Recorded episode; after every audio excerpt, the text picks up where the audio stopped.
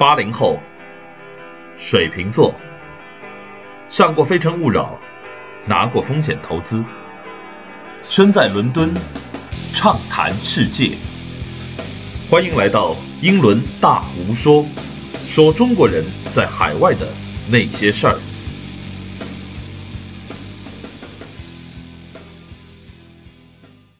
好，各位我们英伦大无说的听众朋友们，大家好啊！又是我们新一期的节目啦。那么，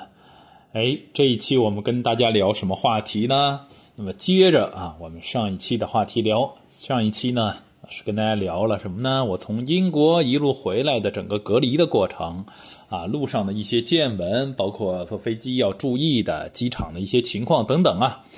那么目前呢，我在隔离酒店已经住了超过十天了啊，那么十二天，今天是第十二天，还有两天啊，那么我就可以刑满释放了啊，打引号的刑满释放了。呃，那么我前一段时间啊，前几天呢，是在我的朋友圈啊晒了不少我隔离时的一些照片，尤其是我健身的装备啊，包括健身的照片呐，啊，很多朋友都很感兴趣啊。那么的确呢。这个虽然在被隔离啊，但是我这个大吴老师一直没闲着啊，我一直非常强调这个时间嘛是最宝贵的，对吧？每个人千万不要浪费时间啊，哪怕你在一个相对受限制的空间里，那么你要尽可能去把事情安排满。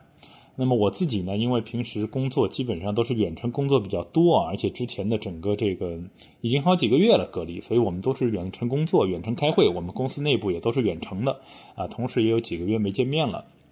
所以其实业务呢都呃在紧锣密鼓的开展啊，尤其我们的一些线上课程啊什么的，最近都卖得非常好。那么我自己呢 有这个健身的习惯，所以呢我就一直在这个酒店里也要想点办法啊。那么我是让我爸妈把这个很多装备啊都送到了酒店里来了。那么总结来说呢，就是四大金刚，我们叫啊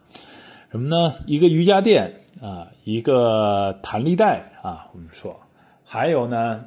就是这个呃两桶水啊，他其实没拿水来啊，就是拿这个五升装的两个塑料桶，我装满水啊，然后来负重训练。还有一个最重要的就是这个 Keep。A P P 啊，我一会儿会讲这个 Keep Keep A P P 是我在酒店的啊四大健身金刚。那么其实呢，这个隔离的生活啊，包括隔离的锻炼啊，其实我是从三月中旬在英国呢，呃，开始居家隔离的时候我就进行了，到现在呢，其实已经有两个月多一点的时间了啊。今天是五月二十一号，其实已经有呃两个月多十天的时间，七十天的时间。那么我在这个两个多月里，其实是从三月中旬开始，我就给自己制定了一个详细的一个减肥的计划，并且呢，我自己是严格按照这个要求去做执行。那么目前呢，啊，给大家汇报一下啊，我呢已经成功的瘦身了啊，而且基本是啊百分之九十以上是减脂为主啊，瘦身了二十五斤的体重，也就是相当于十二点五公斤的体重。那么是我在减肥之前体重的百分之十二啊，百分之十二的一个体重。目前呢，身体的各项指标也都非常正常，啊，出去以后呢，我也会去做一个全面的体检，看一下呃整个减肥前和减肥后的一个各项指标的一个对比。那么我在朋友圈发完以后呢，很多朋友就。哎，来找我来问我减肥的秘诀啊！因为这个现在我们条件物质好了啊，减肥这个事基本上啊，十家里面有七八家人都会关心，都有这个需求。但是呢，很多人呢长期减肥减不下来，或者各种方法都试了，或者呢就觉得啊，看到很多的宣传啊、广告啊，都说不辛苦啊，不用节食啊，不用锻炼就可以减肥等等啊。那么我呢自己呢，作为一个多年的啊这个。不能说肥胖啊，应该是说偏胖，而且我从小胃口就特别好，但是呢，我又特别热爱运动，所以呢，基本上我的体重呢，相对来说，包括体脂率呢，呃，都是在一个呃，我们说超重啊和肥胖啊之间的这样一个范围啊，包括像 BMI 值啊、像体脂率啊等等这些数据的话呢，相对是偏高的。虽然我的运动量其实非常大，但是因为这个胃口特别好，吸收特别好，从小呢。啊，就小时候啊，尤其小学的时候，喝这个饮料喝太多，导致自己的这个身体啊，它是一个易胖的体质。所以的话呢，虽然我特别热爱运动，但是基本上我从二十多岁开始。那么我就陆陆续续的一直在减肥，也试过很多种方法。我自己的体重也起起伏伏啊，有个百分之五到八的体重波动，其实在半年之内对我来说是很正常的。那么也轻过，也瘦过，也反弹过，又涨过，又冲过新高啊，又降下来过。所以我差不多有十几年的一个减肥的一个我们说辛酸历史，或者说积累了很多经验吧。那么今天这期节目呢，我就专门来给大家去分享一下。那么减肥的一些呃，在我过去十几年中走过的弯路，同时呢，一些不变的一些真理，包括这一次减肥，应该是目前历史上我去减肥并且做塑形做的最好的一次。那么我也希望出去以后能够比较好的保持啊，目前是最好的一次。那么不管是减掉的重量，还是说体型的整个改变啊，肌肉量的提升啊，包括它的健康程度和速度，呃，都是最快的一次。所以呢，我也会分享一下这两个多月我的一个减肥的一个情况啊。那么减肥里呢，其实最大的一个成功的因素啊，或者说我们说失败的因素，就是能否坚持。啊，这个是非常重要的。纵使你有一个再好的计划、再科学的一个方案啊，你如果不坚持去做是没有用的啊。减肥这个东西，一两天、两三天是达不到效果的，你至少要坚持三周到五周以上的一个周期。那么严格按照一个方法，你才会有一个阶段性的成果。那么如果你只是减掉两三斤的话，短期内一周减掉两三斤也是有可能的。但是你如果下一周啊，他们。他没有坚持，他有可能就直接反弹回去了。其实反弹和减掉在那么两三斤，也就是说你百分之一到二的体重的波动范围内，啊，它都是一个很正常的一个事儿啊，而且很容易发生的一个事儿。所以，如果你要做一次真正的减肥计划的话，你至少要准备一个月的一个时间的周期，这是我建议的啊，一个月的时间周期。然后呢，如果你是相对体重现在是超重的人群或者肥胖的人群。你要做一个至少减掉百分之五的体重，作为你一个阶段性的一个目标。那么像我是作为百分之十作为一个目标的，现在我减到百分之十二了啊，应该是超额完成目标了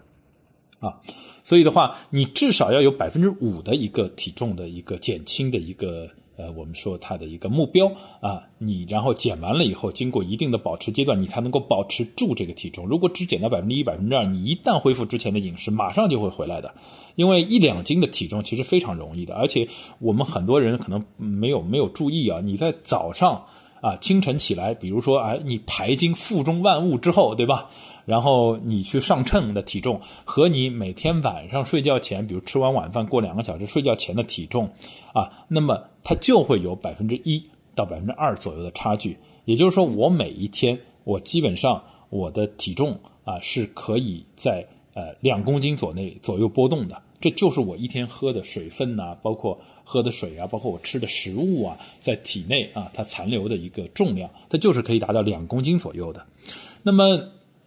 呃，所以这个是我们要说的一个很重要的点啊。另外呢，因为趁着这次疫情啊，我一个人呢是基本上独处了两个多月，就更早啊。之前我就其实一个人独处了三个多月了，就两个月左右开始了。就是两个月的时间是做了这个计划了，第一个月呢没有认真的去做计划，所以这两个月时间呢，基本上每天自己做饭。呃，每天自己做饭啊，不是基本上每天啊，包括在酒里隔离酒店呢，就吃隔离酒店的饭啊，也没有加餐。那么，而且呢，运动时间多了很多啊。虽然说很多人说啊，你这不能出门在家怎么锻炼啊？那么在英国呢，我们是可以出去跑步的啊，在公园里。那么在隔离期间呢，我是做了大量的徒手训练在酒店里。等会儿我会具体去讲啊，这些训练是怎么做的。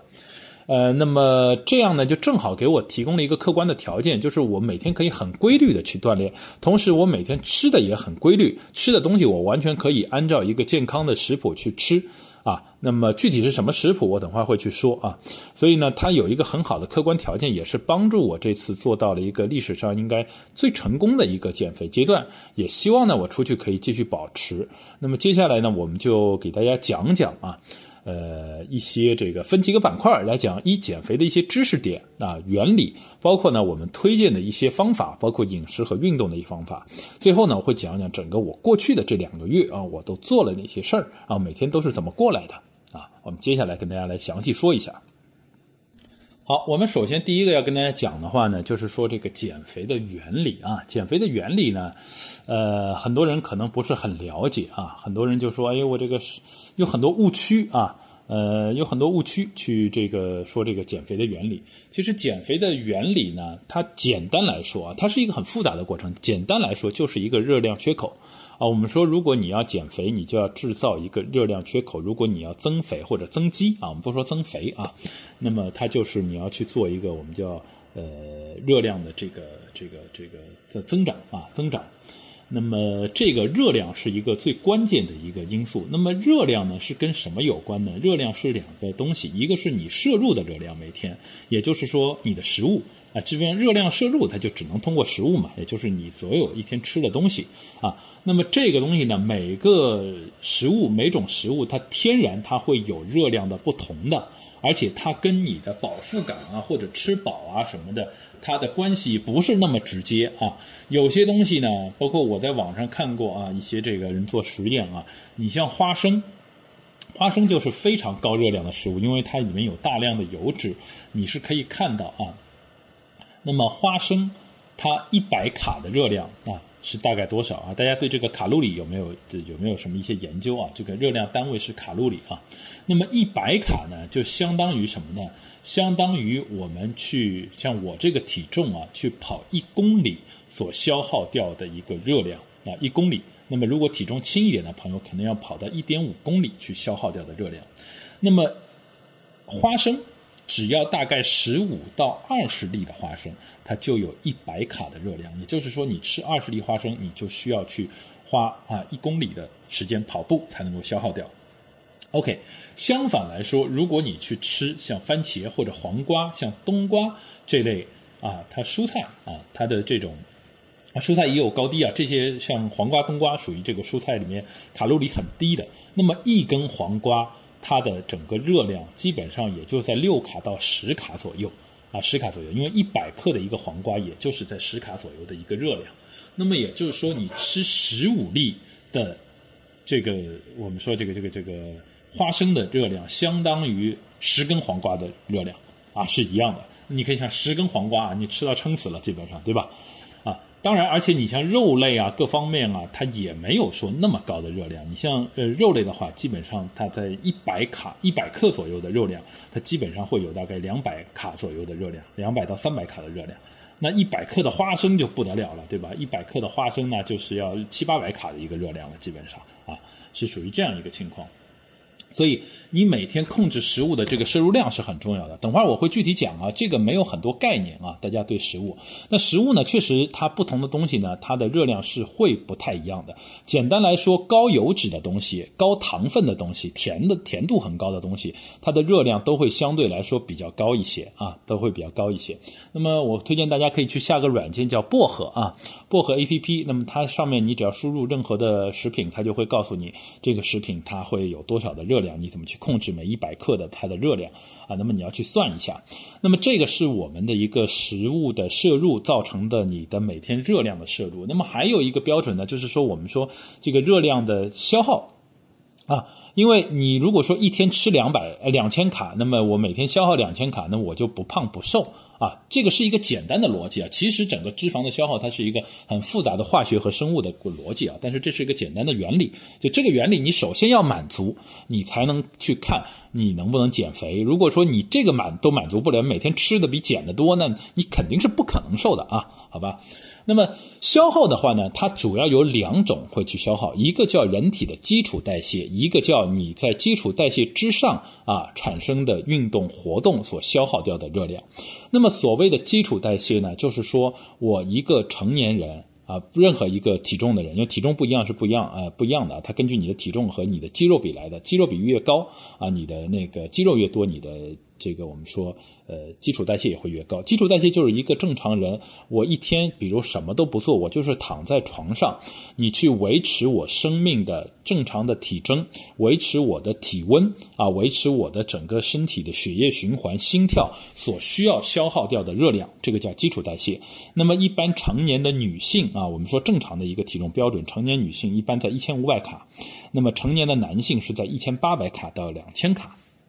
啊，那么我是比较高一些的，我是有两千一百卡啊，因为我的体重比较大，我肌肌肉含这个肌肉含量比较高一些。OK，那么这个是我们说的这个呃基础代谢。那么在基础代谢之上，比如说你每天做很多事儿，你做家务啊，你出门呐，走路啊，工作呀，脑力啊，体力呀，包括我们说做额外的运动啊，跑步啊，这都会单独去消耗热量。那么根据各种呃运动，它去消耗热量的，它也有一个这个表格，跟你吃入食物是一样的。不同的运动，它消耗的热量是不一样的。那么它的有一个简单的规律，就是说，你相对来说，你的运动激烈程度越高，强度越大，那么它能够消耗掉的，呃，我们说它的热量。它就会越多啊，卡路里单位时间内啊，一一定时间内它就会消耗的越多。这个是呃我们摄入和这个这个这个支出的这样一个点。那你要减肥的话呢，首先就是说，比如说我一天吃一千一千五百卡，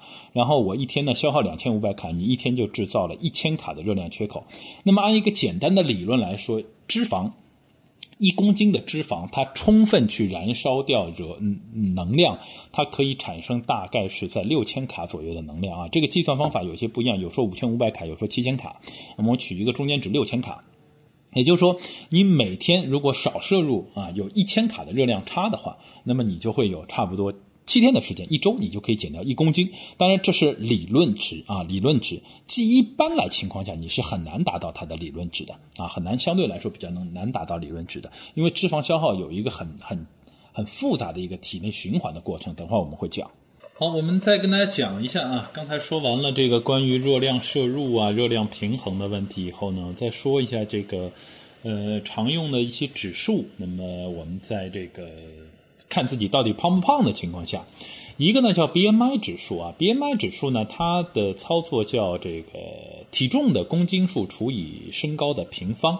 那么正常的成年人呢是在十八点五到二十四点五这个数字区间之内。如果呢过低过高呢，可能是有一些这个超标的情况，但是这个不是绝对的，因为它是以体重啊为这个呃我们说。它的一个参考依据的，那么它会有一种比较特殊的情况，比如说，呃，健身健的很多的肌肉指数比较高的啊，含量比较高的人，那么他有可能一点都不胖，但是他的 BMI 值可能到二十八、二十九都是有可能的啊。那么我现在 BMI 指数也相对较高，因为我肌肉含量还是比较高的。那么，所以它只是一个正常参考参考的一个情况，而且正常参考的话呢，它是属于相对来说肌肉量没有那么多的人。那么你会看到，在这个正常比例范围内，基本上属于都呃比较精瘦的啊，或者比较偏瘦类型的会多一些，尤其是在亚洲人。呃，欧洲人的话，欧美人的话，这个指数会相对会偏高一些，一般。那么还有一个更精准的这个点啊，有一个指数叫体脂率啊，体脂率叫 BFR 啊，就是 Body Fat Rate 啊。这个 BFR 呢，它是更精准的去测你的体脂的。但是这个测量呢，它就不是这么一个去简单的加减乘除了。那么简单的体质测量有这么几种方法，一种的话呢是这个通过我们说这个买的体质秤。或者呢，手的一个体质仪器，那么它会有几个触点，它还是利用一个电阻在水和在脂肪之间不同的电阻，它会来测你的这个体脂率。那么这个呢是会有一定的误差的，包括测你的新陈代谢指数。而且这个时候呢，我一般建议你们去测的话呢，都是在早上啊，在早上的时候，那么。呃，同一个时间啊，每天都在同一个时间点，然后不要在运动过后，在静态的时候去测，相对来说你测出来是比较精准的。因为一般你在运动之后的半个小时、一个小时去测的话，它都会偏高，就体体脂率会偏降低，然后你的新陈代谢会偏高的啊，因为你的运动还影响了这个数据，那么不准啊，你要测一个静态的。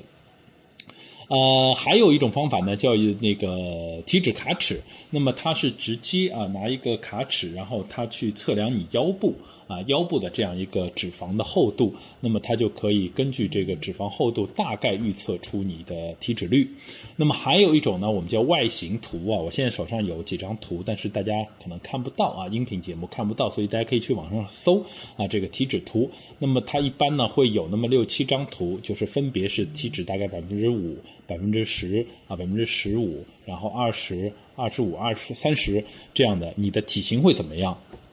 那么正常呢，我们说像 C 罗这种身材的话，他的体脂率呢基本上是在百分之八到百分之十左右。那么极端的健美运动员呢，他的体脂率是在百分之四、百分之五左右。我说的是男生啊，女生一般体脂率会比男生高一些啊，天然会高一些，生理结构不同。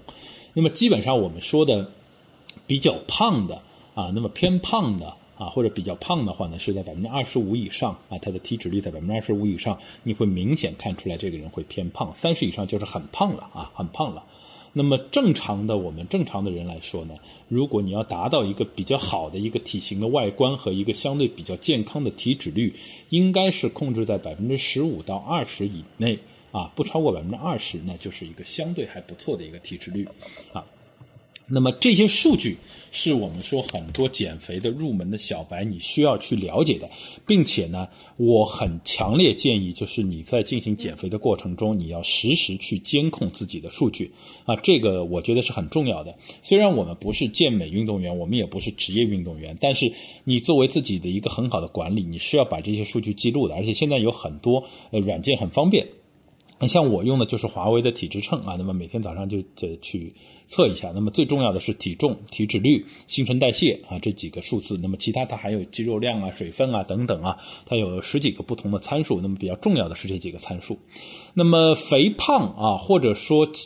这个我们说真性假性的肥胖都有可能，或者说你的体态没有出现变化，但是你的可能体内的脂肪等级高的话，它会造成像血糖、血脂、血压的三高的问题，包括现在比较流行的像尿酸的问题，我的尿酸就是偏高的啊，糖尿病啊，心肺功能，那么。很多很多影响我们健康的问题，危害是非常非常大的。而且我一定啊，在这里大吴老师强烈建议大家，我们自己那么多年的尝试啊，千万不要等到你的基础疾病都已经爆发了以后，你才去减肥。那个时候你会很难，因为减肥的话就要涉及到你控制饮食和增加运动。那么，对于如果有基础的这些疾病，我说的这些指标高的人来说，包括像重度的脂肪肝啊等等，那么你在饮食上你就很难去啊做一些非常好的搭配，你搭配起来不是那么自由，因为你有这些毛病，所以有很多东西你是不能吃的。那么你在搭配的时候呢，就捉襟见肘了方案。同时呢，因为你的这些毛病。啊，可能高血压啊，包括你的心肺功能可能不强啊，等等。那么你在运动的时候也会比较难去开展正常人可以进行的运动。你可能前期需要很多相对来说轻量的运动或者入门的运动。那么这个过程会持续相当长的一段时间，你的身体要有所改变，你才可以增加量。所以在前期的过程中，你的减脂的速度。你的效果会相对的比别人慢，那么这种慢是很有可能会打击你的一个整整个自信心的。那么在这里呢，我也提出啊，在制定一个减肥计划的时候，我是非常建议大家以一个月。到两个月的时间啊，最最长不超过三个月为一个你的减脂的计划期。那么大部分的健美运动员或者我们说这这这个这运动员，他也是这么去做他的周期的。虽然很多市场上有很多人说减肥要慢慢减才健康啊，最好的速度是比如说一个月减一公斤啊，那么一年减个十公斤左右的速度，它是呃最健康的。那么身体不会出现很多过激反应，但是呢，我个人啊，这这个理论有它的依据啊，在减肥的整个世界里，你会发现有很多很多不同的理论，单一的理论它都是有有有依据的，它也都是科学的。但是你如果放到你的身上来，怎么适用，怎么你能够接受，你能坚持，才是对你最有用的。我个人是不建议这种长期的慢慢速的减肥的，因为减肥这个东西啊。你一定是相对控制你的一个生活的整个呃，不管是餐饮还是运动啊，会改变你的生活习惯的。而且，如果你在改变生活习惯相对有一些痛苦的过程中，你又看不到一个很明显的进步的时候，你会没有自信的。也就是说，一个月才减一公斤，两个礼拜才减啊，才减那么比如说一斤，对吧？那你一个。一个一个礼拜才才就是减那么几百克的话，你完全看不到它的一个减肥效果，因为你吃一顿饭，你的体重就可以波动在一公斤左右，所以你很难看到我是不是真的瘦了。可能当你真正看到你已经有明显瘦的效果，已经是三个月、四个月以后了，那你怎么才能度过这三个四个月？而且你这三四个月可能有一有波动，你就可能前功尽弃了，或者说你很难去监测它每一天我的效果。所以我是强烈不建议这种减肥方法的。我是建议你把。两个月到三个月设定一个百分之十的体重为你一个目标，那我可能是因为那么多年经验比较丰富，也试过很多方法啊，我的整个身体素质也比较好，所以我可以把这个方法做得更极致一些。我基本上是设定在六周左右降低百分之十的体重，而且我都是做到了。啊，这个呢跟一般的情况不太一样，但我建议一般你最多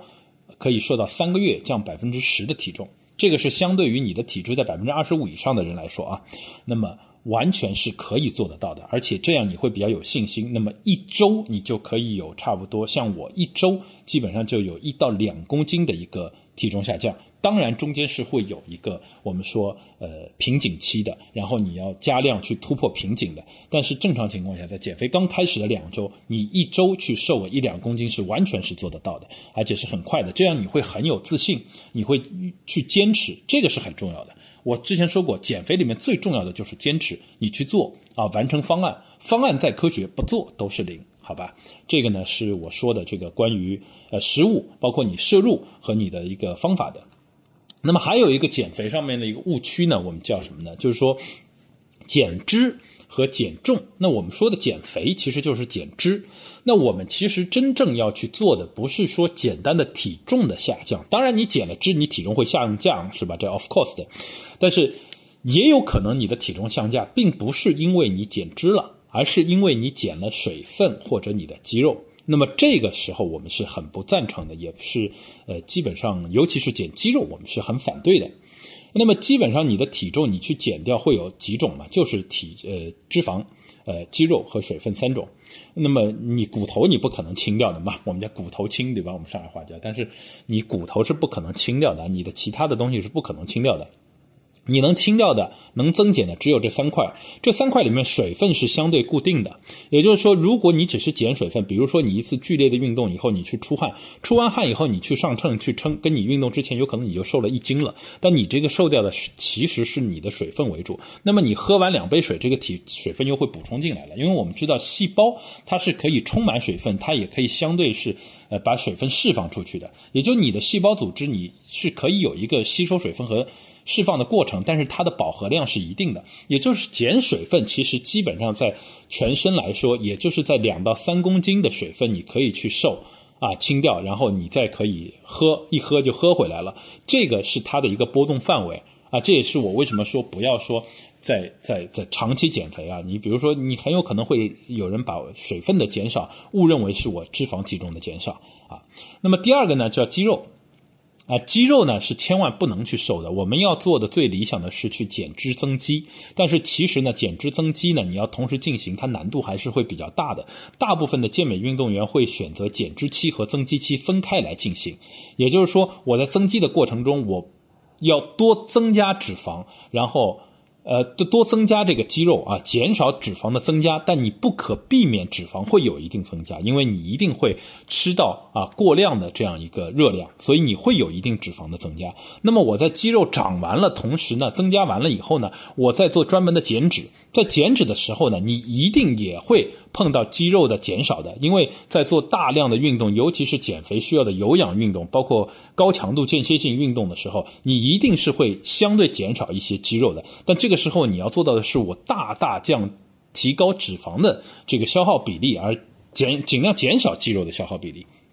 那么它是一个尽量做到一九开的这么样一个水平。那你在经过两到三个减脂和增肌期以后，那么就会达到一个比较完美的去做这个健美运动员的这样一个身材。它的原理是这样的，没有单纯意义的说我们说啊减脂可以同时增肌做的很完美的啊，它是相对的。那我要相对减少肌肉的流失啊，因为肌肉它很关键。一个呢，从外表来看，肌肉是我们的一个体型。啊，那么尤其是男生，你肌肉练的线条很明显，那你穿衣服，你各种感觉，哪怕你是吧裸衣啊，你的感觉是非常好的，身材非常棒的，也是大家很羡慕的一个沙滩的一个啊健身的感觉，对吧？你不一定要练的那么大，跟健美先生一样，但是你可以练得很有型啊，塑形。第二点来说呢，就是肌肉它本身它是能够提高你的基础代谢的。我们刚刚说，那么基础代谢提高了，也就是说，如果你是一个特别喜欢吃东西的人。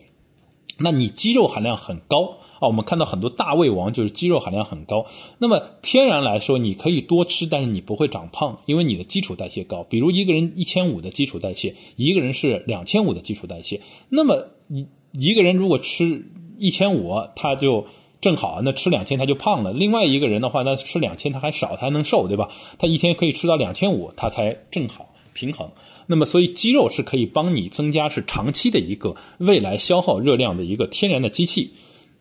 而且是不需要你去干什么，它天然就会消耗的。好，所以我们所有的关于这个减重减脂说的是减脂肪啊，去消耗掉脂肪。那么脂肪呢，还有一个情况呢，就是说脂肪和肌肉的对比啊。很多人说，哎呦，我这个多少斤多少斤啊，怎么样那么多斤脂肪啊？其实呢，脂肪的消耗啊，因为脂肪它本身它的同样的密度啊，它的密度是跟肌肉不一样的。同样重量的脂肪，它的体积呢是肌肉的三倍左右。所以你如果减掉一公斤的脂肪，其实你就已经是蛮多的了。如果你是纯减脂的话啊，你减掉一公斤脂肪其实蛮多的了。你要减掉三公斤脂肪，你的体型就有很大的明显的改观了啊！这个大家注意。而且脂肪呢，它是由我们叫皮下的表皮脂肪和内脏脂肪组成的。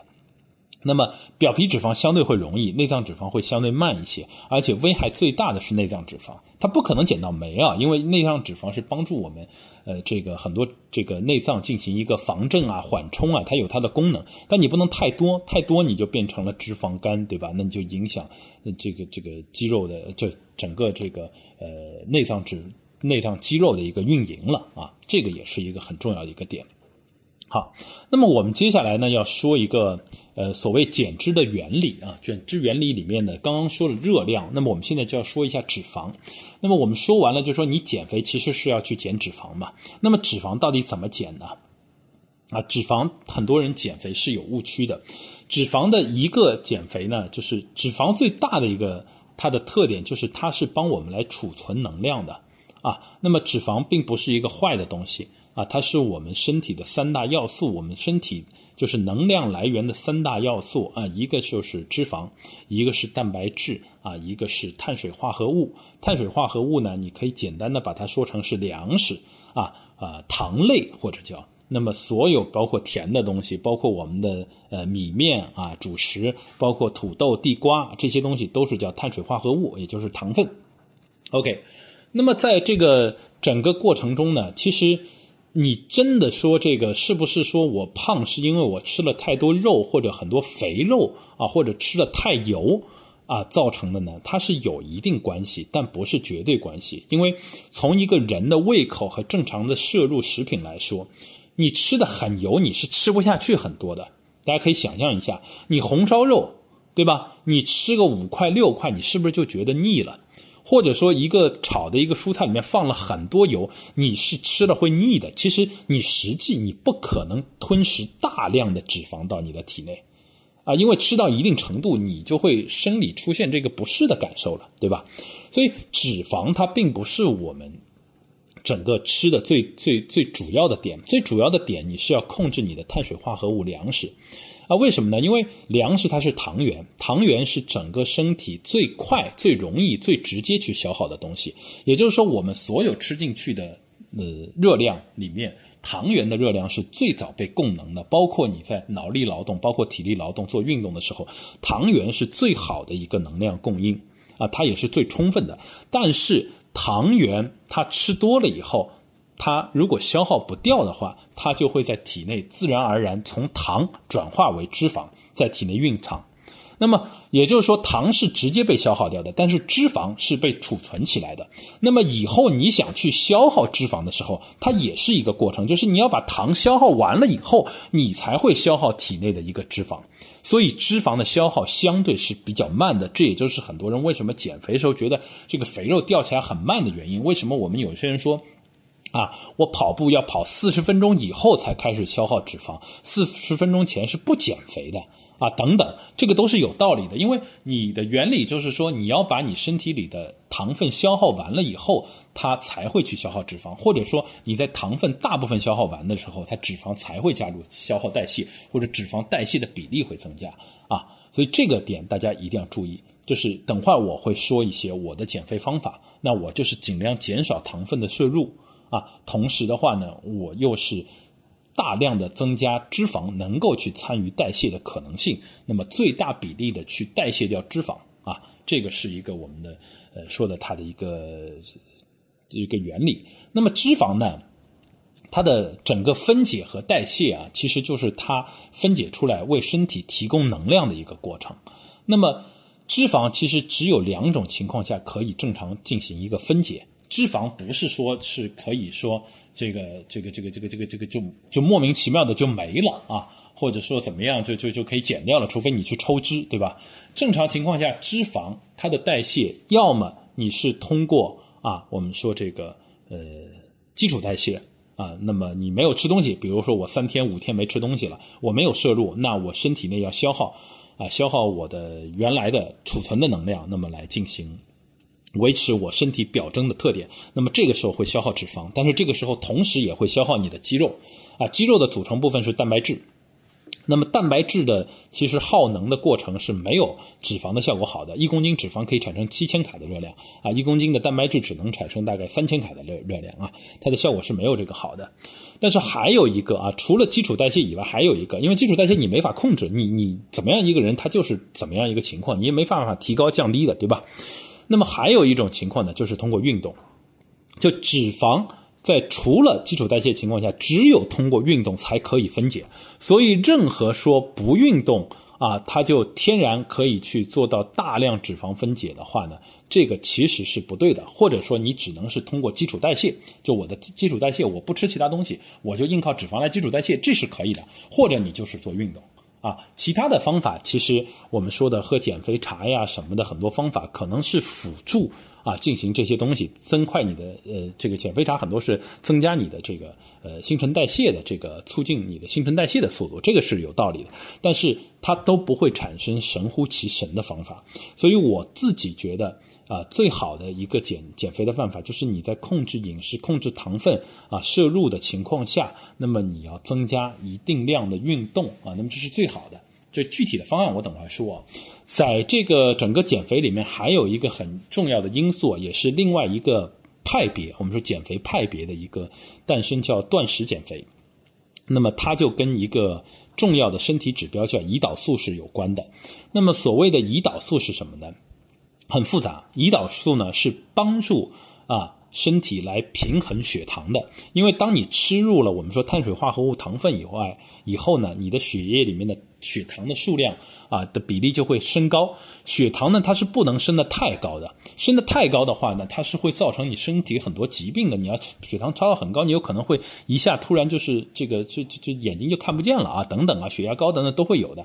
那么。胰岛素就是说去平衡你血液里脂肪，呃，这个这个糖分的一个东西。那么也就是说，你在每次吃吃饭，或者说我们说吃碳水化合物的时候，都会引起你的胰岛素水平的升高。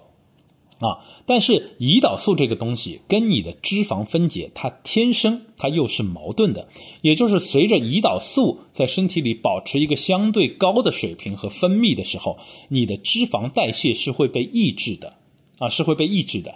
那么你如果脂肪想代谢高，那么你就要保持胰岛素相对在一个低的水平。这也就是为什么有一派叫间歇性断食，啊，因为因为其实你吃饭的时候你可以少。不吃饭或者少吃饭啊，但是实际上你只要有食物摄入，任何食物里面都会含有一定量的碳水化合物，所以你只是多少而已啊。那如果你只要摄入的话，它一定会有一个碳水化合物的摄入的，那么就会刺激胰岛素的。所以有一个叫间歇性断食的这个呃疗法，也是我自己会用的。那么也就是一天你可以把你吃饭的时间二十四小时，你控制在比如六个小时或者四个小时。啊之内，那么你就保证这个四个小时有胰岛素分泌，剩下二十四个小时没有胰岛素分泌啊，二十个小时，那么剩下二十个小时你的脂肪分解就会相对的速度会快一些啊，这是另外一个呃理论的基础。我自己也尝试，我最多尝试过七十二个小时不吃东西，啊，不吃正餐啊，不吃任何就是产生热量的食物，我试过七十二个小时，七十二个小时呢，我减了大概有两点五公斤。啊，但这个东西我不建议大家经常去使用啊，尤其是初学者啊。你如果没有断食的一些基础，或者说你没有一个很强的运动基础的话，我不建议。而且我在断食的七十二小时还去了两次健身房，进行了两每次两个小时的训练啊，尤其是一些有氧训练，因为在这个时候，实际上来说，你的脂肪消耗会达到最好的水平。啊，因为你其实你已经长时间没有碳水了，你的身身体就不用经过什么半个小时、四十分钟的训练，你才产生脂肪的分解，你一上去就是脂肪的分解了。但是这个前提是，如果你不吃早饭去锻炼的人啊，你是要有相当的运动基础的，强烈不建议初学者去做这种事儿，因为很有可能会引起你的血糖偏低啊，引起你的低血糖，甚至引起你的昏倒。啊，而且在这个时候是不建议你去做特别大的重量训练的，你可以去做有氧训练，或者一些轻的这个重量训练，不要做大重量训练，因为大重量训练它是需要大量的碳水化合物糖原去支撑你的运动表现的，你在这个时候你的肌肉水平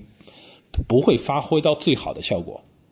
你只是能够尽量多的提高脂肪的代谢，所以减肥它是一个非常科学、非常专业的门类。你一定要掌握各种各样的知识，或者在有专人指导下，根据你的身体条件，然后你去安排你的训练计划啊，这个是非常非常重要的。减肥是一个特别大的这个知识门类学科，呃，我没有经过专业的教授去教教这些东西，我完全是通过自己的实践。加上研究大量的一些这个别人的经验以及减肥的很多原理，看了很多知识，然后用了很多方案，我们最后来总结的。那我现在是可以知道，呃，可以达到早上我不吃东西，我先去训练，训练完了我回来再吃的这样一个水平的是没问题的，因为我已经有十几年的一个训练基础了，身体。好。那么这个是我跟大家说的这个这个整个化学上的、生物上的一些这个减肥的一些东西啊。那么我下面呢要给大家讲一下，就是说如果你要运动的话，那么我怎么建议你去做这样一个运动？比如你去健身房或者你在家里自己练的话，你都练哪些东西啊？怎么去安排一个这个训练的顺序？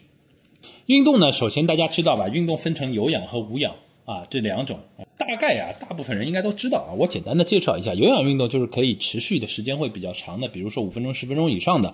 啊，那么一个有氧的运动，那么无氧运动呢，更多是短时间的一个肌肉爆发力的一个运动，它持续的时间是不长的。比如说一百米冲刺，你以冲刺的速度去跑的话，你是不可能说啊，我跑非常长的时间，我可能这这个是最多保持个啊，比如说三十秒、一分钟以上，对吧？呃，以内啊，你不可能再再再再再长的时间。那有氧运动，你哪怕像马拉松这种，你可以跑几个小时啊，这个都叫有氧运动。包括你散步也叫有氧运动。那有氧运动里面也有高强度有氧和低强度的有氧都。有，那么这个要区分你的整个人的一个运动情况和心肺的功能情况啊。那么肯定是运动强度越大，它对你的整个刺激会越好。但是呢，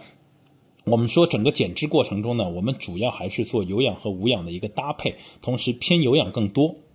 因为无氧它不可持续啊，不可持续的原因呃。不可持续就会导致说你不可能去做这个事儿做很长时间，那么你又要在比一次训练过程中要达到一个脂肪的比较多的一个消耗，那你就要保证你一定的运动时间可以做得到，对吧？如果你都做不到这个运动时间的话，那就做不到嘛，对吧？那你就减减不了太多，哪怕你这我们说这个啊推胸啊或者这个这个我们说这个深蹲呐，你可以做十次。对吧？那你只能减十次的效果，你做不到像跑步一样，我跑跑十公里，那我不可能深蹲啊，我做个五百次、一千次，那不现实，对吧？你身体是是承受不了的。OK，那么我刚刚有讲过，在身体的过程中呢，你在任何一次健身的时候啊，你的糖分一定会优于你的脂肪来供能。那么这个方面呢，有很多专业的学术论文啊，学术界呢也有不同的一个呃指数的差异，就是到底哎你在运动多强的多强的强度的时候，然后前多少分钟分解糖分的比例啊，脂肪的比例啊，怎么样一个曲线啊？这个呢其实有不同的调研结果，数据会有一些不一样。但是总的来说的话呢，在运动的前二十分钟的话，它的糖分消耗是占的比较高的，那么脂肪是很低的。那么随着呃，二十分钟、三十分钟以后，脂肪是慢慢会提高的，但是脂肪基本上也就是提高一个跟糖分差不多的水平，它不会说脂肪的占比占到百分之八十九十这样速度，基本上你脂肪的消耗占比可能会到百分之五十六十啊，在运动的后期就已经很好了。所以我们在训练的时候呢，我们有一个呃比较呃基本的一个定律啊，就是说先做无氧运动，然后呢再做有氧运动。是这样去做的，为什么呢？因为在无氧运动的时候，你可以最快的、最高能的去消耗掉你的糖分，同时的话呢，呃，你会保持肌肉最好的一个表现啊。因为你你如果做完有氧你就很累了嘛，你跑了一个小时，你再去推杠铃你就很累了嘛，对吧？那这个时候你会有最好的表现，同时呢，会对你肌肉有最大的一个刺激效果。那肌肉的生长呢，一定是肌肉生长，其实说起来很残酷啊。我跟大家说一下。你去训练的时候啊，你去推呀什么的，你去做这种哑铃、杠铃训练的时候，其实肌肉是不会生长的啊。你做这些动作的目的是为了去破坏肌肉，啊，去把肌肉撕裂开来啊，这个是它的目的。那么你一定要超过我现在肌肉承受的负荷的时候，或者达到相对的大的强度的时候，我的肌肉才会被撕裂开。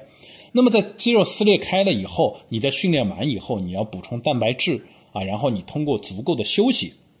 然后你再去养这个肉，你把这个肌肉再养好，这个是整个肌肉生长过程。所以，所以没有建议大家说一定要一直去练啊，你一直练也练不好的，要练休息跟吃都有啊，这个是练肌肉的一个问题，好吧？都要配合好，因为你练的时候是把肌肉撕裂开来，对吧？好，你要达到一定强度，OK。那么你在练完了，比如说我一般会做四十分钟的这个四十分钟到一个小时的无氧训练，那么做完了以后呢？呃，我身体的糖分其实就被消耗掉很多了，而且呢，我相对来说是呃力气已经用竭了。那这个时候呢，我去做有氧运动，那么它能保证我上手的时候就开始消耗我的脂肪，同时有氧运动的强度没有那么高，那我又是可以相对持续的，那我可以进行二十分钟、三三十分钟的一个有氧啊，跑步机啊等等。那么完了以后，我会达到一个最好的脂肪消耗。所以我们的原理一定是。练完无氧、练完力量以后，再去做这种跑步啊，或者登山机或者椭圆机这样的一些呃有氧的运动啊，否则的话呢，你的身体的话呢是呃。反过来的，它的消耗糖和脂肪的消耗呢是不不能达到最好的一个情况的，同时你的运动表现也不好，因为你做完有氧其实没有力气去做无氧的，你的运动表现会很差的，你达不到刺激肌肉生长的一个效果，好吗？这个是一个运动的一个原理啊。那么还有一个运动呢，叫这个。我们叫 HRIT 啊，现在很流行的 HRIT 就是高强度间歇性运动。那么这个呢，也是我最近在酒店里做的非常多的，因为我现在没有健身房嘛。高强度间歇性运动呢，它的原理是什么呢？它的原理是通过自身的体重去做很多啊动作，然后在短时间内，它每一组的动作它的强度都非常高，它能够一下把你的心率提高到很高的程度，同时它又会呃。在中间休息的时候，休息的很短，他给你休息，因为你高强度间歇性运动，如果你一直做的话，你跟这个无氧是一样的，它其实你不能够持续太久的，但是它中间会给你休息，但休息的过程又不是很长，一般就十秒、二十秒。那么休息完了以后，你可以再做下一组，其实它就有点像无氧和有氧结合的，它的训练时间总时间相当于二十分钟、半个小时，它相当于一个有氧运动的时间，但是它的强度又相当于一个无氧运动。所以它既可以把你的心率打得很高，又可以刺激到你的肌肉啊，又可以啊让你产生一个强烈的半个小时的一个消耗效果。所以它一般来说半个小时都能消耗到五百卡以上的一个热量，它的热量消耗是非常大的啊。这个是一个呃，如果你没有长时间的有氧运动的时候，你可以去做这个的，或者条件不允许的时候是可以去做的啊。很多人就是靠这个 HRIT 的东西去做出来很好的身材，也有的。就 HRIT 这个东西呢，它不可能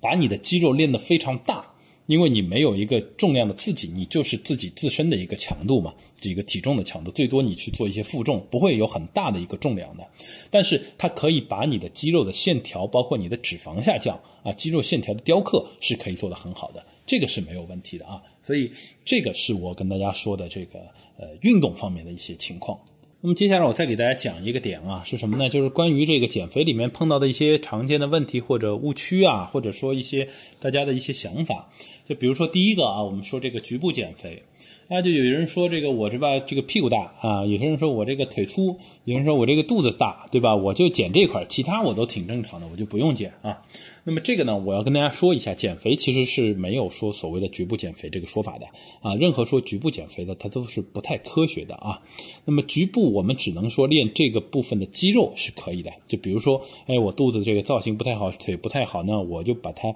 这块的肌肉我练的。这个线条更明显，这个是可以的，但是你说去减掉这边的脂肪，它是没有办法单独减的，因为所有的脂肪的消耗，它都是一个全身性的一个运动。你之所以你觉得你屁股大，或者你肚子大，或者你腿粗的原因，是在于，呃。这几个地方就是最容易堆积脂肪的，而且男女生的情况不一样，男人就容容易最容易堆积在腹部脂肪，啊，女生的话就是在臀部啊，或者说在腰部啊，它是最容易去堆积脂肪的。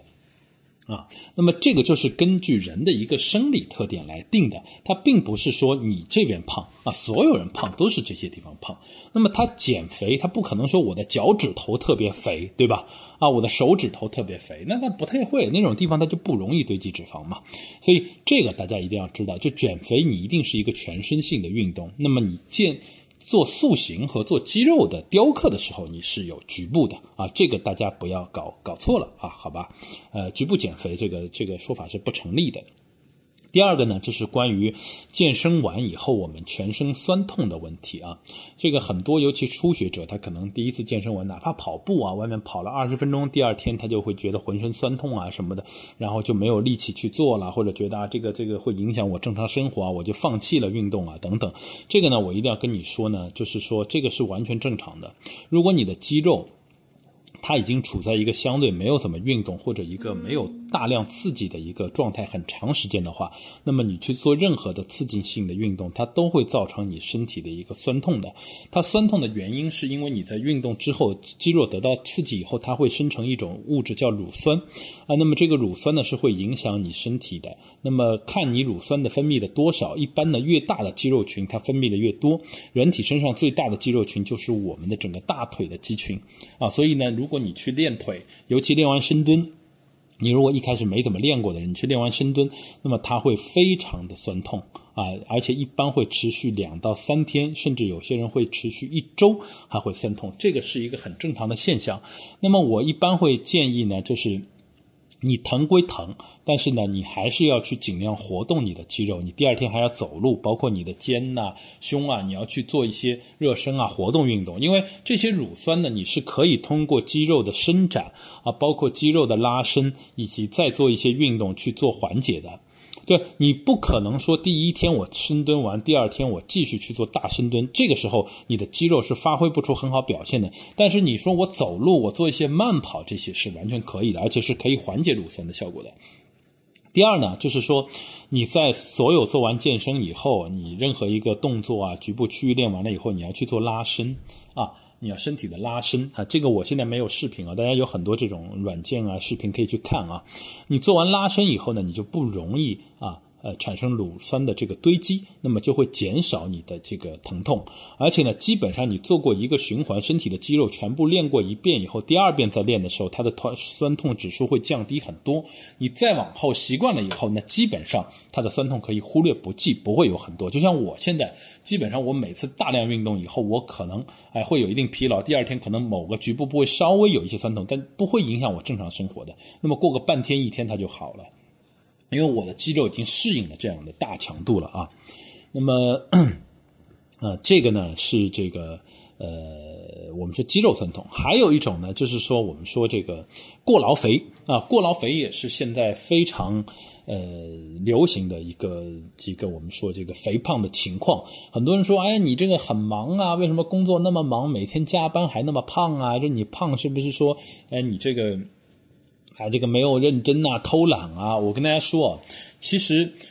包括我自己的经验啊，我越忙的时候，我越容易胖啊，我越容易胖。他其实你你要体谅和照顾你身边每一个过劳肥的人，他们其实很辛苦的。为什么呢？因为你如果是一直加班，或者你一直。不规律生活，因为你忙嘛，你加班你才会不规律生活。你吃饭不规律，你晚上可能吃夜宵等等，然后你又没有时间运动，所以会把你自己搞得很累，同时精神状态不好，同时又容易肥胖啊，因为你的饮食不规律，你吃夜宵吃完然后就睡，你的精神上感觉很疲劳，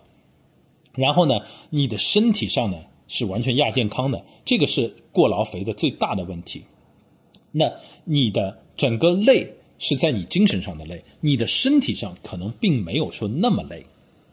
但是因为你精神上的累，你就把更多的食物、更多的能量、营养转嫁到你的精身体上，这样的时候你就会产生所谓的过劳肥，而且你还没有时间去去锻炼，就亚健康啊，这是一个非常非常。不好的一个现象，所以在我自己的情况下，我越忙的时候，我越容易胖；我越闲的时候，我生活会越规律，我去安排我的生活，那我就会做到我越好的一个去去降低我的整个身体的一个呃这种这种肥胖指数啊等等啊，去有时间做运动啊，去吃健康的东西等等。啊，这个也是一个呃很重要的一个一点。而且呢，还有一个呢，就是说，呃，千万啊，减肥你不要就是说，呃，三天打鱼两天晒网，啊，就是你一定要坚持一个在至少一个月内的一个训练计划，这样你才会达到一个阶段性的成果。同时，这样的一个训练计划也是帮你去改善你的一些不良的生活习惯，因为如果你在一个计划内你可以坚持到一个月以上的话，那么就说明你基本上你是可以把这个习惯改过来的，或者有很大程度可以去改的，啊，这个是很重要的。那么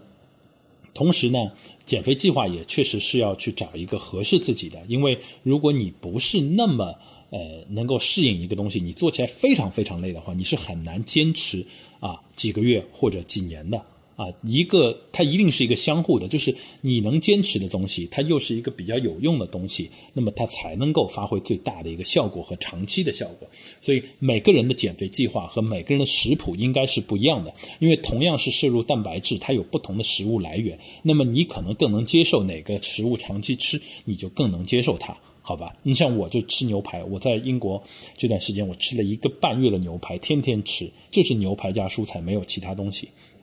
啊，那么我就是达到了我的一个摄入的一个要求和标准啊，同时又是一个我很喜欢吃的食物，我能够每天吃我也不腻的一个食物，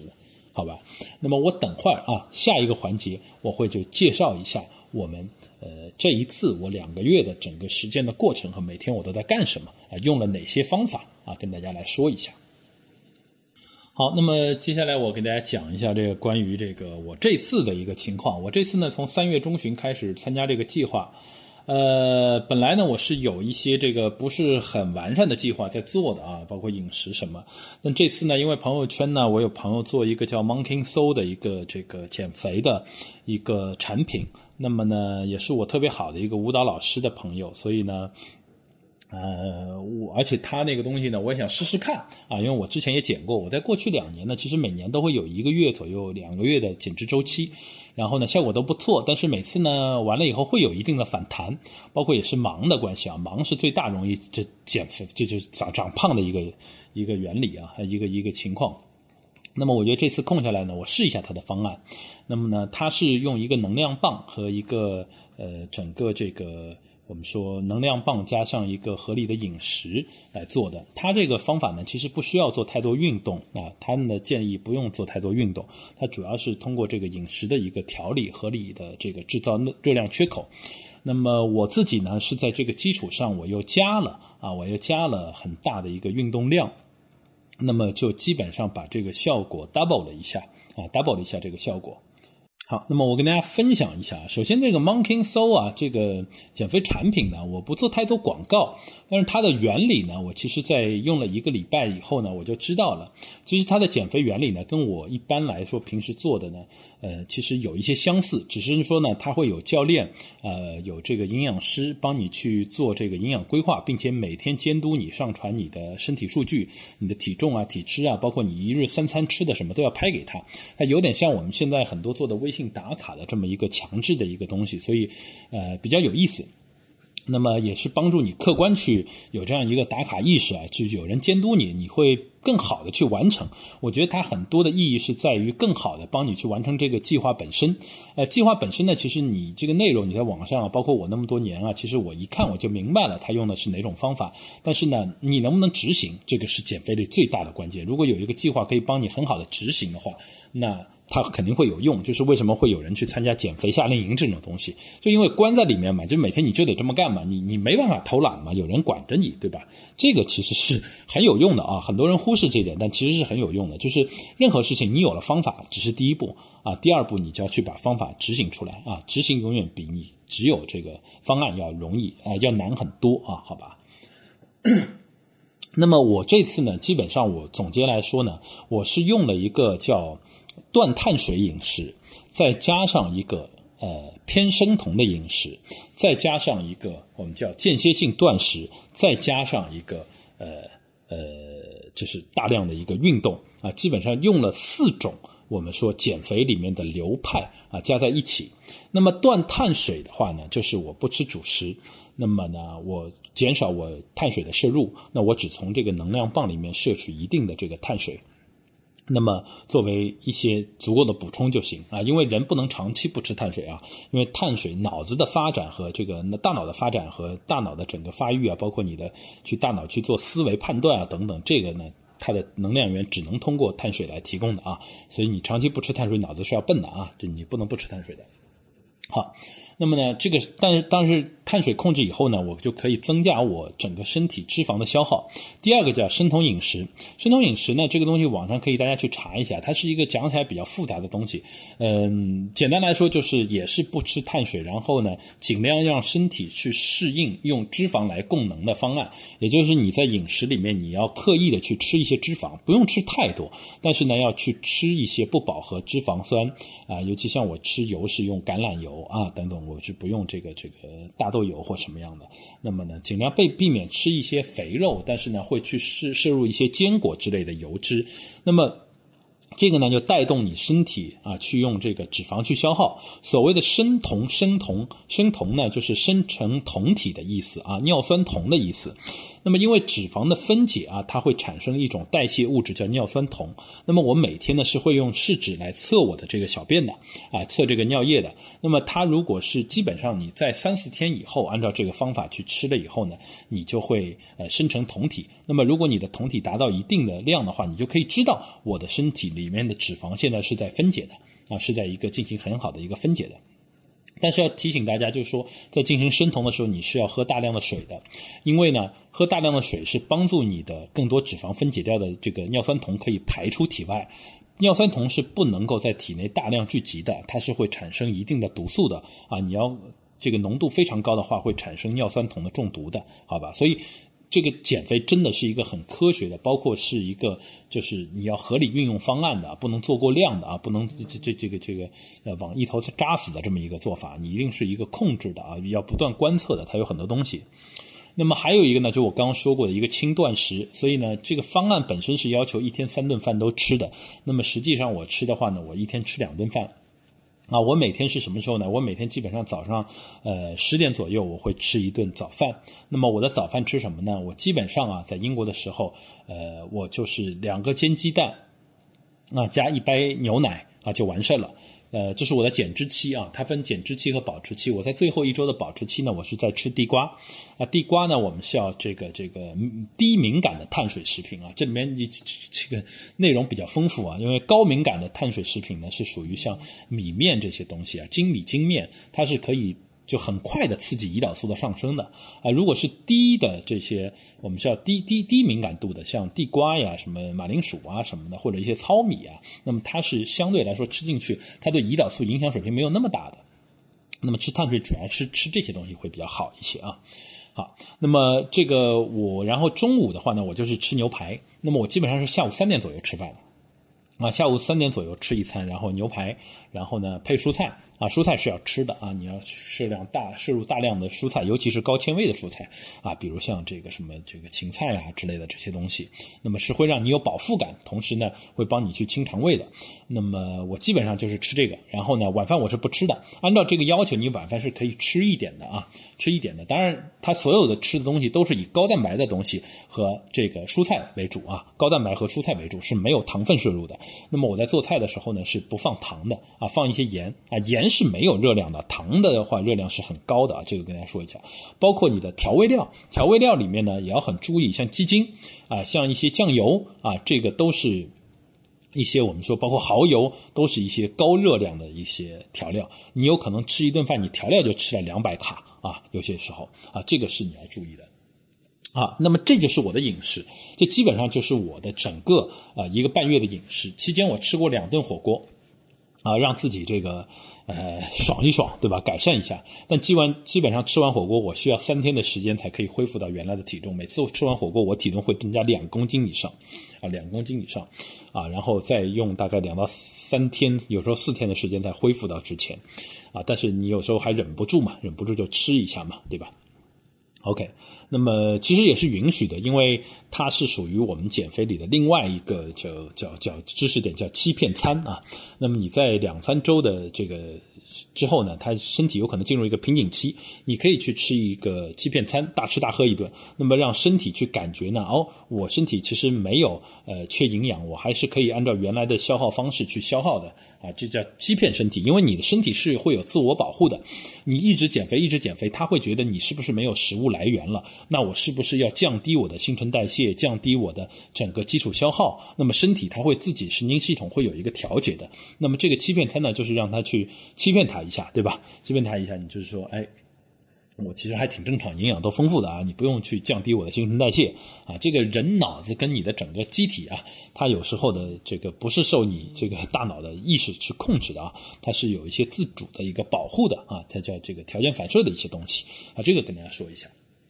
然后呢，我每天的基本上晚上的六点到八点是我的健身时间。那么我会先去，要么我在家里，我先做一组这个像 Keep 啊，或者说呃这个我们说的家里的徒手训练，包括我的两桶水是吧？两桶水你可以做啊整个上身的二头、三头、肩啊胸，包括背的整个训练啊，然后呢还可以做这个深蹲呐，包括说呃整整个腿部的一些训练，你都可以拿着水去水桶去做啊。具体的这个训练，我现在因为没有视频，我没法跟大家去解释。那么我差不多会做半个小时到四十分钟的一个呃训练，然后还有腹部的啊，我主要是以 Keep 上的一个锻炼为主啊，Keep 确实很好用啊，包括像咕咚啊什么也会有这种这种软件了，我其实觉得这个课程很好，而且它的打卡啊，记录你的热量啊，还是蛮好的。那么之后呢，我会去跑步，呃，英国是可以出去跑步的，那么我们在公园里跑。同时，我也参加了我们英国的叫“跑通英伦”的这样一个社团，呃，那么这里面都是跑马拉松的人啊，都很猛啊。那么我去跑，那么呃，原来呢，我一开始可能只能跑个呃两公里一次，最多就就坚持不住了。那么后来呢，我经过一段时间训练，基本上我在两个星期左右的时间内，我就把自己的一次性连续跑步可以达到十公里以上啊，十公里以上，而且我的配速呢是在六分钟以内，差不多在五分四十秒左右。那么这个呢？已经是一个还不错的成绩了。如果按照这个成绩去做马拉松的话呢，大概是在四个小时二十分钟左右完赛啊，是完全可以在结束之前完赛的。那么我自己呢也是有一个目标，我希望今年下半年疫情如果好了的话，我可以去参加一个半马。然后呢，如果是明年的话呢，通过一定的训练啊，我希望能够去参加一个全马啊，全程的马拉松。因为现在呢，对我来说去跑个十五公里左右呢，已经没有什么问题了。当然，我现在在隔离两个星期要，出去要跑一下，我已经有两个星期没跑步了，嗯。那么我差不多是这个运动量，所以我基本上通过徒手和跑步，我会消耗掉大概一千多卡的热量。那么加上我每天的一个热量摄入呢，我估计呃也就是在个一千多卡的样子。那么这个呢，呃。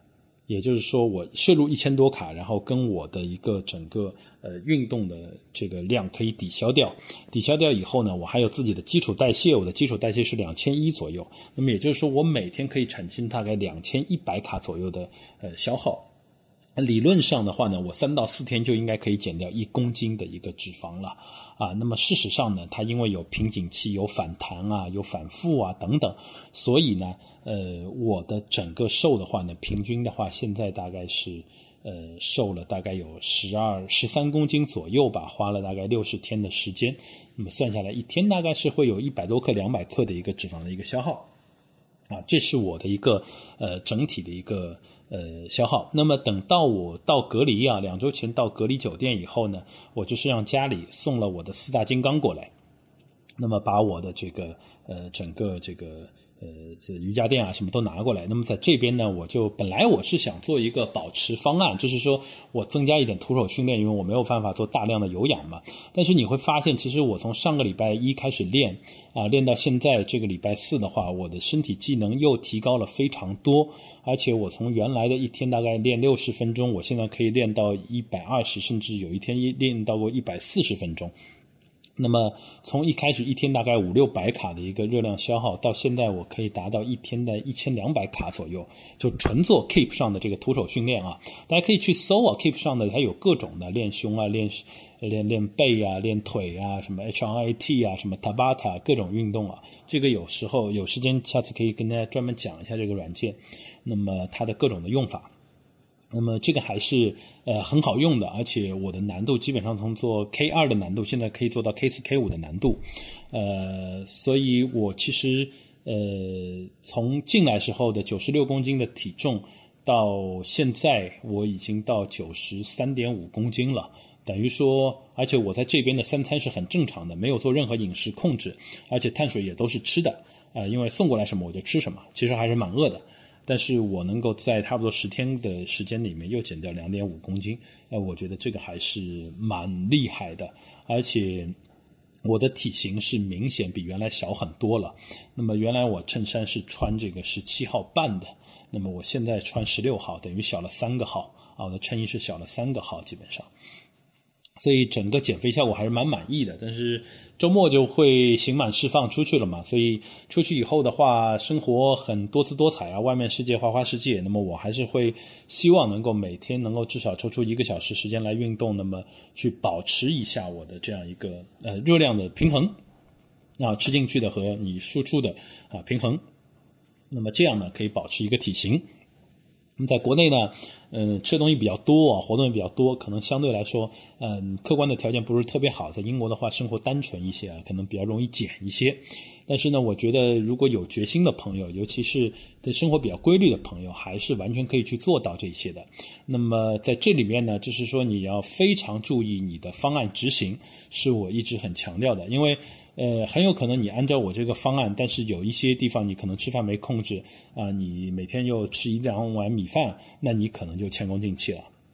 或者你的效果就没有那么好了。嗯，减肥这个东西我还是很提倡你的效。如果你没有基础疾病的话，你一定要有一个比较好的效果啊，能够比较明显的在短期内看到，这样能够让你继续的去坚持去做这个方案。而且这个东西减肥有时候会上瘾的，就越减你的身材越好，你越想更瘦啊，越想更好。你越不好越胖啊，越没有效果，你会越容易破罐子破摔。啊，所以你吃这个东西就一定要不断不断给自己尝到一些甜头，尝到一些这个进度啊，看到一些这个进步啊，人才会越来越好，